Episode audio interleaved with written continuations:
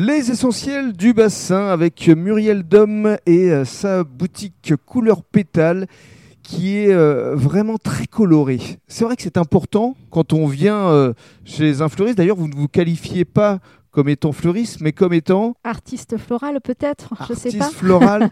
Oui, c'est Ou- que vous n'êtes pas un marchand de fleurs. Voilà, tout à fait. Voilà. Mm. D'ailleurs, c'est bien pour ça que je suis maître artisan et je représente la chambre de métier au niveau floral en Aquitaine. Et pour moi, euh, n'importe qui ne peut pas vraiment ouvrir un, une boutique de fleurs. Il faut quand même avoir des qualifications et avoir une dextérité florale pour pouvoir euh, créer des choses très diverses pour les clients. Alors, j'évoquais dans le cadre du précédent podcast euh, l'événementiel.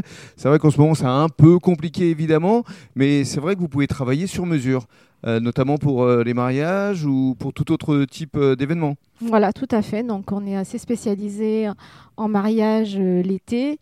Et donc, il faut dire qu'on est dans un site exceptionnel avec des lieux exceptionnels, le, le château Madère, la Villa Tosca, la salle du tir au vol sur le bassin d'Arcachon.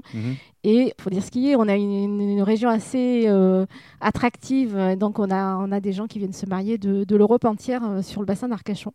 Donc, ça nous permet de faire de très belles prestations et on est ravis. Vous travaillez également pour des shootings photos. Tout à fait. Donc, on travaille en collaboration avec des artistes euh, photographes comme euh, Sandra Higonin, Cotèche, qui nous permet de faire de belles productions euh, photos et de pouvoir travailler avec des créateurs comme euh, Elsa Gary à Agen, qui est une créatrice française qui prend de l'ampleur et qui montre que le savoir-faire français est à le vent en poupe.